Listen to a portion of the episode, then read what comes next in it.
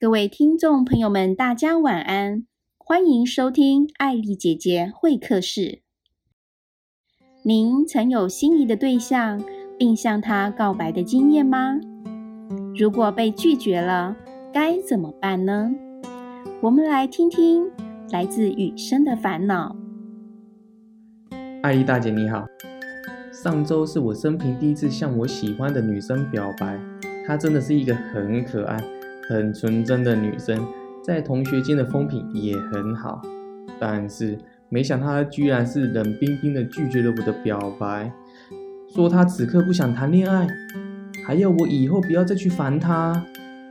她身边的那些女同学还加油添醋的说：“我癞蛤蟆想吃天鹅肉，门都没有。”我真的好难过，这一下子大家都知道了，而且还越传越难听。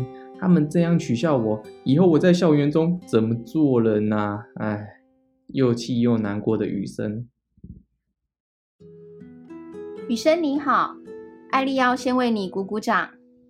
能向自己心仪的女孩告白，那可需要很大的勇气呢。虽然那位女孩没有接受你，但至少你曾经踏出这一步。不管结果如何。将来回想起来，肯定是人生中一段难忘的经历。你来信中说，那位女孩很可爱、很纯真，在同学间的风评也很好，但却冷冰冰的拒绝了你。我想啊，那位女孩可能是对你突如其来的告白感到不知所措，并想专心在课业上，所以用了冷漠的语气回复你，希望你能知难而退。所以，艾丽建议你，这是最好的做法是先将心里对他的喜欢慢慢转为同学间的关心。死缠烂打是女生最不喜欢的方式，不要让自己的行为再带给他困扰，也让彼此保留一点空间。同时，艾丽觉得这是一个很好的机会，可以借此醒思一下自己在待人处事上有没有不妥的地方。是不是告白的方式太过鲁莽、油腔滑调？平时对同学是不是友善热忱？对老师是否谦逊有礼？对课业有没有尽心尽力呢？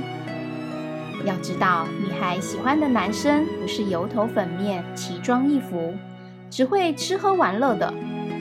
认真踏实、善良开朗，并乐于帮助别人，才是让女孩倾心的秘诀。所以，艾丽建议雨生先借着这次机会提升自己的品格，改善不够好的言行。有时在学校碰到了那位女孩，也不要因为尴尬而不理不睬。